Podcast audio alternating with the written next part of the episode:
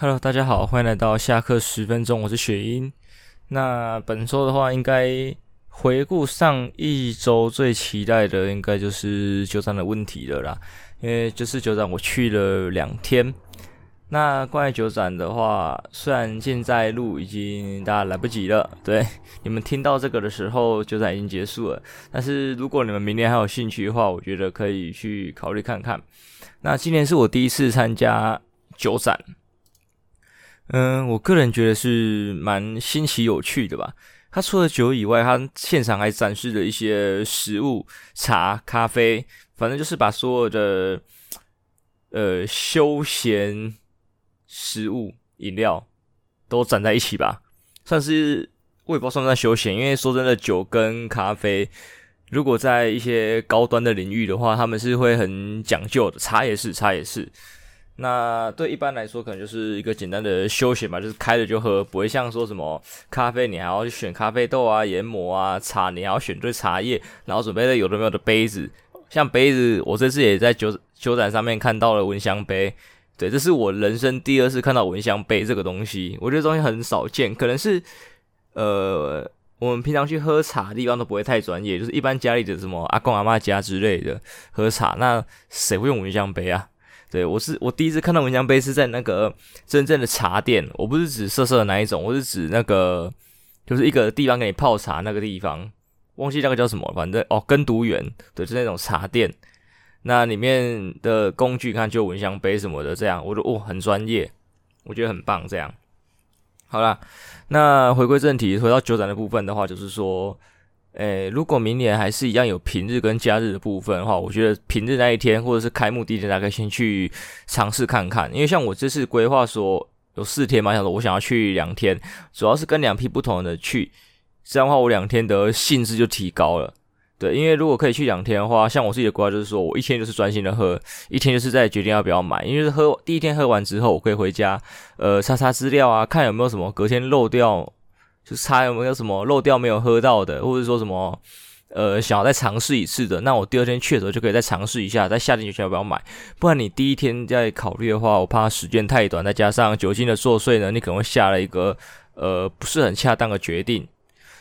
那我因为两天都去嘛，所以我可以深刻体会到第一天，第一天是礼拜五，我第一天去非常赞，几乎没有什么人，所以你可以非常 chill 的去享受这个酒展，你可以每一摊都把它喝爆。像我自己就喝了大概七成的店家，然后只要店家有拿上来酒我都喝进去，呃，有点有点晕，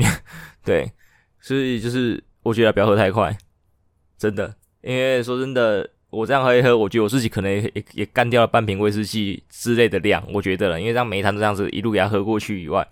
还有就是你可能会面临喝太快。如果你每一摊都有停下来想一下，可能还好。但是如果你每一摊之间的间隔太短的话，对，就这边五六支喝爆，下一家五六支、五六支、五六支，哇！你在短短的半个小时内，可能就灌了可能三分之一灌的酒在自己肚子里面，所以你可能就会，酒量不好的人可能这在这边就有点晕了。所以像我的话，可能就大概逛个两排，喝爆之后，旁边我不是有茶单跟咖啡展嘛？那咖啡的话，我不知道什么比较不知道，就咖啡的试喝环境感觉没那么好吧？我不觉，我觉得，所以我就是跑去茶的摊位，茶摊位那边还有摆椅子跟桌子、茶具什么的，就是全副武装，你就可以坐下来，然后跟店家聊聊天，然后开始品茶，等身体缓过来之后再回去酒展那边。我是这样子来回的啊，来增加自己的那个时间。然后虽然我那天是十二点进场，就算是十点开门，那我中午吃完饭十二点进场，我其实到五点多才离场。那像我刚才讲的，我只喝了七成的店家，对，所以其实即使在礼拜五这么没有人的情况下，你都可以，就是你都来不及喝完呐。我觉得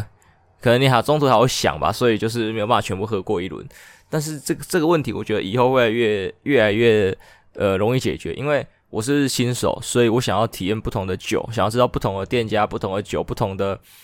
东西喝起来是什么感觉，所以我还想要尽量的尝试每一家。但是如果你越来越熟以后，就大概知道这一家的这种酒啊，你喝过了，或者说你已经知道大概知道它的风味怎么样，你就可以不用去尝试。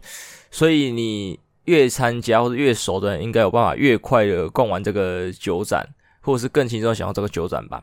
对，我觉得是这样子的。在第二天，我不是说我也去嘛。那很显然的车水马龙，然后非常的不好享受，所以基本上是跳着跳着的喝，因为再加上可能我的我带的朋友有点累，所以我就是决定说，我根据我第一天的经验，带他跳着喝一些所谓的 good shit，就是比较好的一些店家这样子。那其中几家我觉得很棒，就是像呃有一家叫什么玄武酒厂吧，我的名字现在很中二，然后还有一些星空酒跟一些其他的酒，我觉得都还不错。那很显然的，我的伙伴喝完之后马上就给他买了，对，就喝喝喝喝喝，突然有一支，诶，好像是好像昨天没喝过的，诶，再喝一下，诶，哟中了，这个中了，我我完全没有想到，对，然后还有像是起司。起司的话，我觉得观众应该没办法体会到，因为那个起司我也不知道什么名字。再就是那起司，我吃下去我觉得超赞呐、啊。来跨年我也会带给我的朋友吃，对你们无福消受。有机会我再拍拍照给大家看吧。那这个起司我觉得有一个好笑的点就是，呃，这是我在第一天的时候就有吃到的。然后我们三个朋友去吃，那我们就就先插了一小块起来吃，就哦好赞哦。然后我跟我的朋友一号朋友决定，哦，我觉得我们要买，我们就好一起买，一人买一条。就我们看到二号朋友在那里插。那个 没有买的那里插气死，我就哎干什么？没有买东西还敢一直试吃啊？对，我在想，如果我没有我们没有阻止他的话，是不是会不会是给人家插爆？对，整盘端走。我是觉得那气真的好吃，不管是单吃还是配东西。那这种浓厚的东西，我觉得吃都是一定会腻的，所以你理论上吃不多，但是真的赞。那它的好处就是你可能就是切一小片。等它长长一条嘛，其实大家知道，不是很厚的一个大圆片，就是长长一条。那我们就切一小片起来，然后分成好几块。那你可以在家里配点小酒，然后搭配起司，然后再看打开你的 Netflix，这样子的话，我觉得是一个很很棒的一个享受。这样子，所以我觉得气的东西是真的真的赞呐。因为像其实展场里面最多可能还是肉干啊，或者什么一片的乌鱼子。那肉干吃到现在，我觉得。各个牌子都大同小，而且肉干腻的非常快，搭配酒我也没享受出一个很好的风味。但是那个一口乌鱼子我觉得是很赞，但是一口乌鱼子的那个该怎么讲，价格有点偏高啦。所以如果大家要享受这个的话，可能要有点财力。那气死我觉得就很棒，因为你看一口乌鱼子两百块，能买的没多少片，你吃没几次就没了。但是这个起司你可以切成好几天来吃，我是真的，我估计啊，你切成十次。或是你觉得太多会会太腻，你再把它切成二十次，对，二六二十天可以享受。这一口乌鱼子两百块，有办法买到吃这么久吗？不行啊，除非啊，除非如果你是你不怕麻烦，愿意自己去煎整条的乌鱼子的话，那可能也是一个好方法。可是那种煮熟过的东西，你都不好冰，可能就是要很赶的吃完，不像我刚才说的起司的，你可以吃个大半年都没有事情。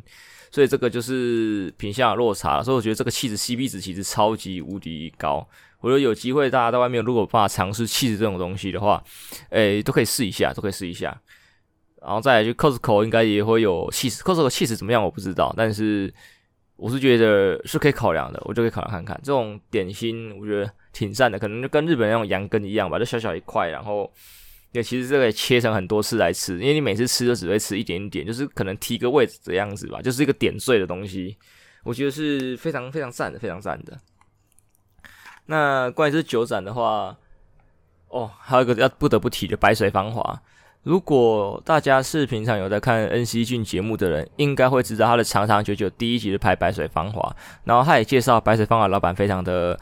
好客，而且你会在白水芳华的酒坛喝爆。呃，我去的时候的确是好不好客我不知道，因为可能那时候我们老板刚跟别人聊完，所以有点累，在旁边休息吧，我不知道。对，因为看起来我去的时候他刚好在跟别人介绍，在跟别人聊，所以就没有那个。然后我们那里还很还很害羞，对，不敢怎么样。老板就说：“你在座看到所有的酒，全部自己打开来喝，对，自己倒自己喝，想喝什么自己喝。对，来看我的酒，你用看的不会看出味道，你一定要喝，对，尽量喝。”我就哦。很屌，因为一般我刚才讲的，在酒坛里面大概这个五六支可以试喝这样子。你白水芳华是全品相，我不知道那里摆的是它全品相，可是赛场我看他那个摊子，他感觉是两摊合在一起哦，很肯花钱哦。然后那个摊位上啊，因为你看一般不是要摆些有的没有的吗？他的桌子上只有酒，然后摆满，你可以想象那个多少支吗？有没有一百我不知道，但是有五十我觉得有。所以白水芳华是你没有办法全部把它喝爆。如果说全部低酒精浓度，我觉得还 OK，因为它酒精浓度很高。像我那时候就大概试了三四支吧，然后就哇都很顺哦，就跟恩熙讲一样，白水芳华酒虽然是高粱，但是很顺，顺到什么你知道吗？顺到就是我喝完之后，我想说哇，我来看一下这个酒的酿造是用什么材料好了，一砸在背后七十二趴，靠杯，我刚才那杯七十二趴，我什么完全没有感觉？你懂吗？然后在想，在在想，一看到想说七十趴我完了，我就看刚才喝的其他支六十几、五十几，就干，真的假的？我刚才莫名其妙 灌了一堆五六十度以上的酒，我就嗯嗯，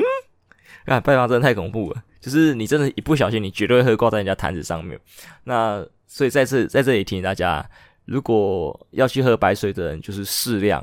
对，喝个几支就够了，对，不要全部都那个，不然就是就这样四天嘛，你每天给他喝一点点，对，你要一天试完他说的酒，看你是没办法哦，之后那个很可怕哦，或者是说。呃，挑几支重点的试吧，我不知道，我觉得白水方真的很可怕，老板太大方了啦，看人家开那几支而已，哇，全品相，你也要喝就喝，自己拿自己倒，倒多少自己弄，没在 care 的，真的是很很屌的一个店家，而且说老板好客嘛，在前面其实也有遇到一家，呃，是酒厂的老板，叫福尔摩沙吧，老板也非常好客，也在听那边听他讲很多，呃，酒的事情，那老板其实。我觉得算有趣的，他很强，对，像他自己很很觉得自己美酒超屌超棒，他敢摆别人家的美酒在他自己摊位上，然后指名呛他，对，我就是比他赞，怎么样？还有我记得还要还要摆高粱吧，应该是摆这两支还是什么的，反正高粱我记得他是指指名呛基本高粱，然后美酒呛那家我不知道，那家好像很常在那个商店里面会看到，但是我不知道那家的牌子，对，他就是有指名在呛呛哪一家，我觉得这很敢，因为一般来说。呃，一般的厂商不会这样子，就是敢指名道姓的说他比哪一家好，都是说他牌我牌他牌嘛。可他直接敢把人家产品摆在上面，然后指名呛，我觉得真的是很屌，真的是很屌。那他的东西有没有料呢？我觉得有，就像他的 whisky 跟呃高粱，我觉得喝起来还还好。但是它的美酒，我觉得是有一点料的，就是跟一般我们听喝到的那种很美酒的美酒有点不太一样，就是梅子味道很浓。很浓，就是对于喜欢很浓梅子味的人，我觉得是一个可以尝试的链接，而且它也不贵，它的一罐大概就是五百多块左右，然后那当天买两罐就是要一千块这样子。当你买整箱的，一定会更便宜啊，因为毕竟它是厂商啊。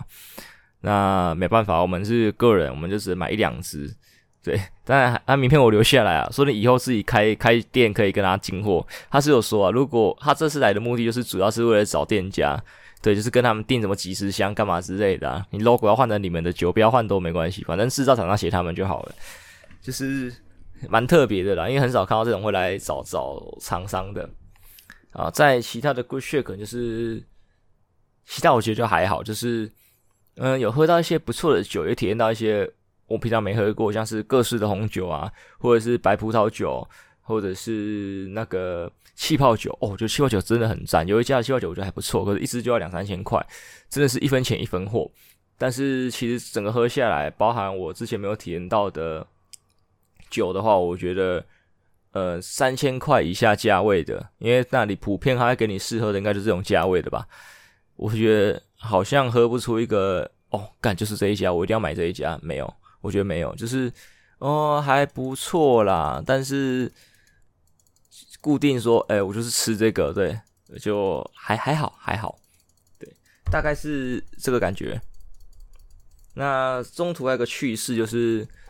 呃，那天我是自己带杯子，因为我是看那个 Brandon 的节目，就是让小一点酒胆的基本概念，然后就是啊，要自己带杯子干嘛之类的。然后后来我发现，其实台北酒展跟台中酒展不一样，就是他没有卖那个杯子，对，因为其实。对，刚才我要讲的主要是我打破杯子的事情，就是好，我们先讲打破杯子的这这段好，就是说，呃，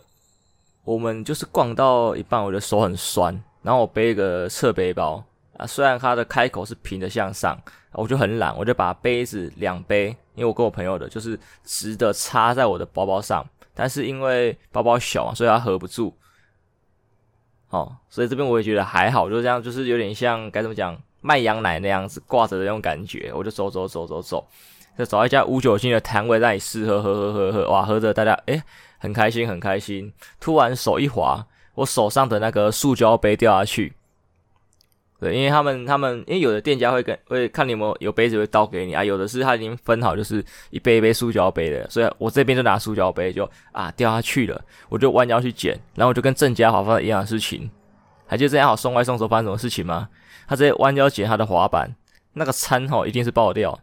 啊！我也弯腰捡我的塑胶杯，所以我的玻璃杯就掉在地上，对，碎了。我真的是超丢脸。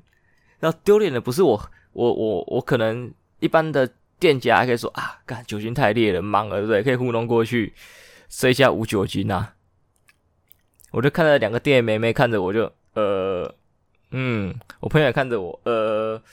你有点忙哦，呃，可是这家无酒精呢？你们你们懂那个概念吗？干丢脸死了。然后后来才看到别人带着像 Brand 他们那种酒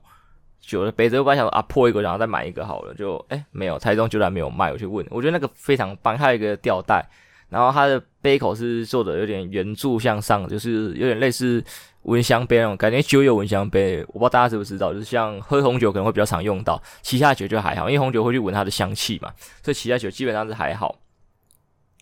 那就很可惜没有卖，不然我超想买的，看那个超好，诶、也不是说超好看，就是还算有点质感。然后背着的话，就是你不用手拿，我觉得很方便，逛起来很糗。不然像隔天我带朋友去的时候买一堆酒，你手上拿着一堆酒，你还要拿杯子，太累了吧？对，你杯子就是挂在脖子上，然后又不用怕说弯腰捡东西干嘛会掉，所以其实整个是非常棒啊，就是可惜台中没有卖而已，就偏偏可惜，偏可惜。好，其实酒展大概就是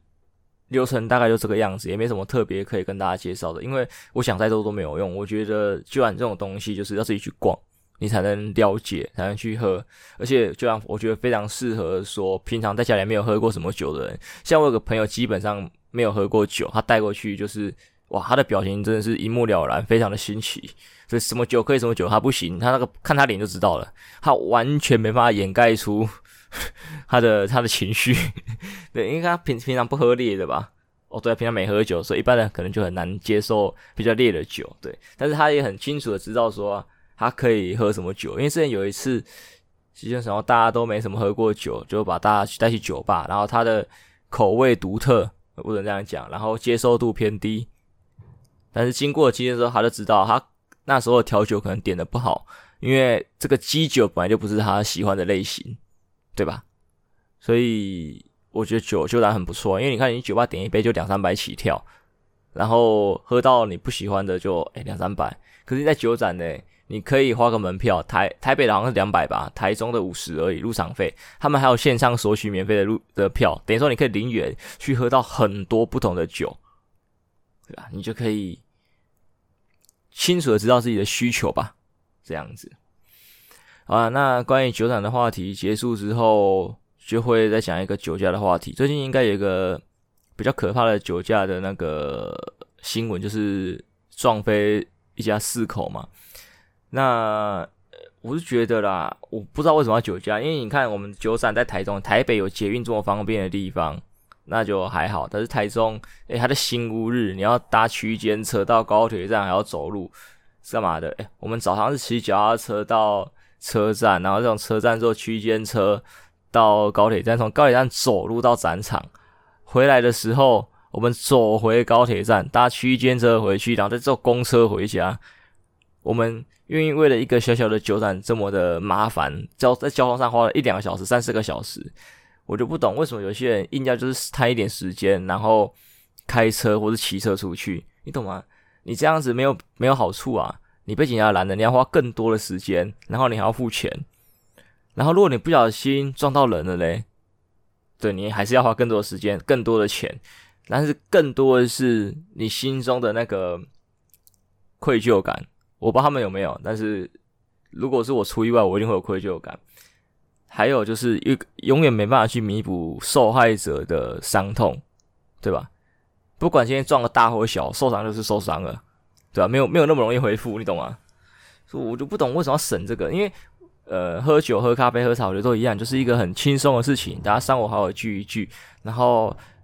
呃，在这个悲惨的世界、悲惨的人生里面，寻求一点慰藉跟享受。但是你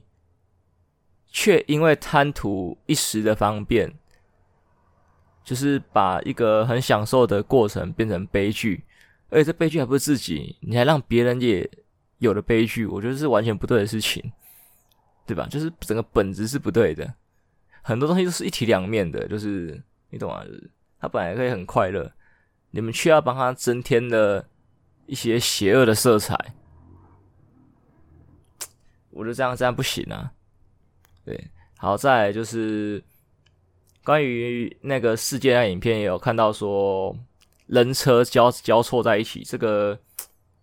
可能是道路规划或者是公公民素质的问题吧。因为像日本很著名，就是车一定会让人，但是台湾的话就是人要让车，因为车比人凶，车不怕撞，哎，人怕。还有就是在我家楼下也是常会有这种情况发生，就是。过马路的时候明明是绿灯，但是车几乎没有让你走，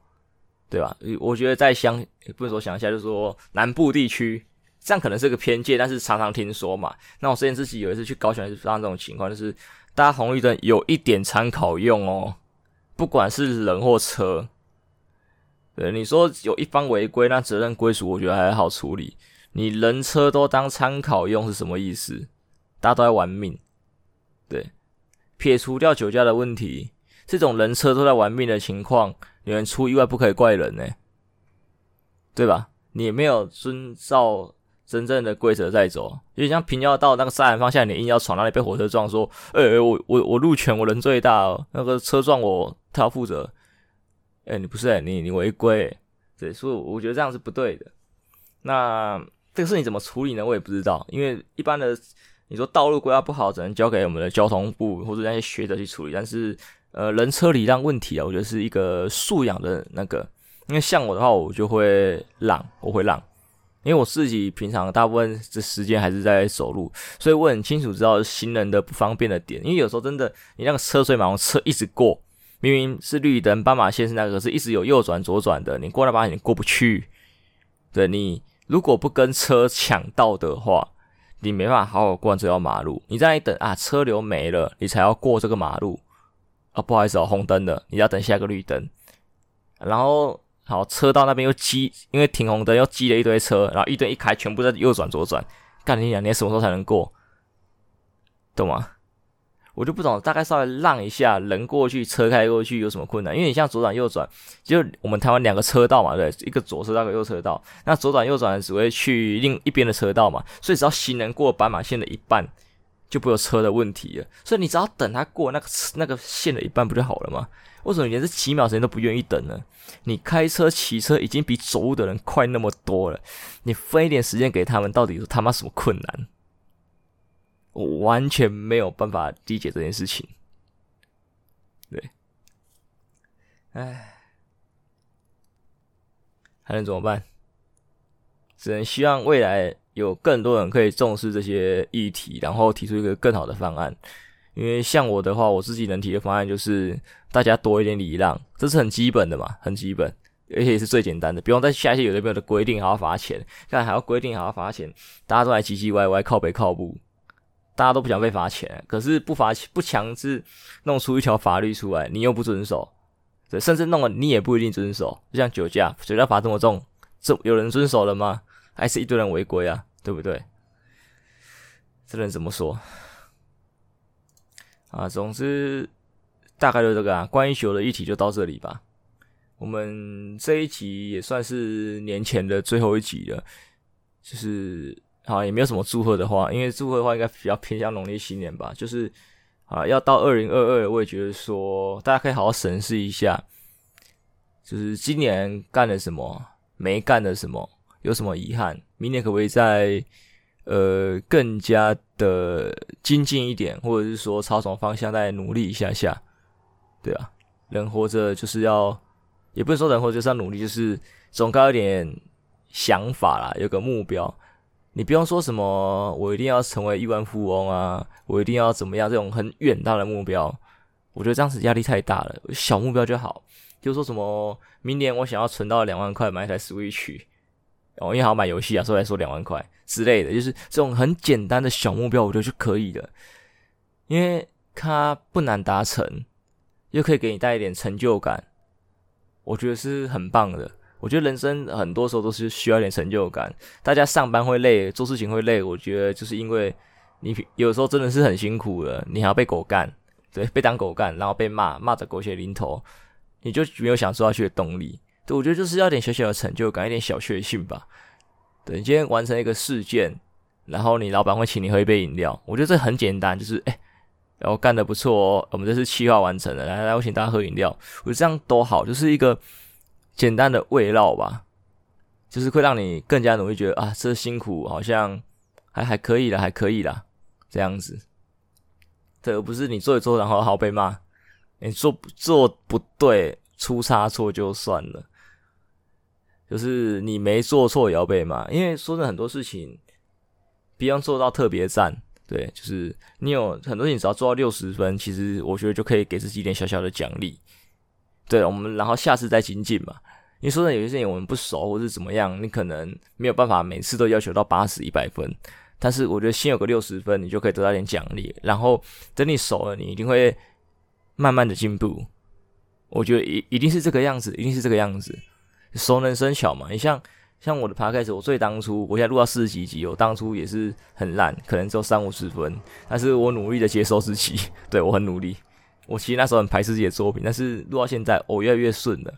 然后后来一直要求六十分，到现在嘞，我想要再追求八十一百嘛，诶，我会想，我会想，但是对我来说可能有点距离，所以我想说，那我先从六十分慢慢进步到六十五吧，七十吧，就是慢慢的往上调就好了。总不可能说我今天六十，我就是下礼拜那一集我要一百，太难了。可能偶尔可以，偶尔有个天时地利人和，对不对？刚好主题啊、话题，然后什么东西都搭配的很好，你可能突然冲到一百，有我觉得就 OK 啊，就跟 YouTube 影片一样嘛。所以有人同一个类型的片发一发，突然有一部就是中了，大中，对不对？直接往上飙，那那当然当然没问题，但是。不因为在网上表演，就你人就有点，呃，该怎么讲？过度自信膨胀这样子，就是你还是你要知道你自己平常只有六十分，你的稳定就是六十分。为什么说到这里？总之大概这个样子吧。我觉得大家可以给自己一点时间跟空间去思考一些事情，然后放松一下。因为现在也到年末，三十一号、一号元旦都大家应该都有休息吧？没有休息的话。好吧，你至少还有钱，就以后记得记得找个时间休，然后享受一下。你不一定要跟朋友去跨，你也可以跟朋友享受一下这个节日。对，就是就大概犒赏自己吧，犒赏自己。今年我好好的拿到了六十分，努力的过完了这一年，然后明年再看看。对，我不会说什么明年再努力再加油。我觉得大家都很累，人活着就很累，所以。对啊，就再看看吧，再看看。好了，本集也没有什么重点可以跟大家讲，反正就是大家辛苦了，对，恭喜你们又撑过了一年。那也恭喜我自己，好像也做了快一年。好了，本期节目到这边结束，我们下一集再见，拜拜。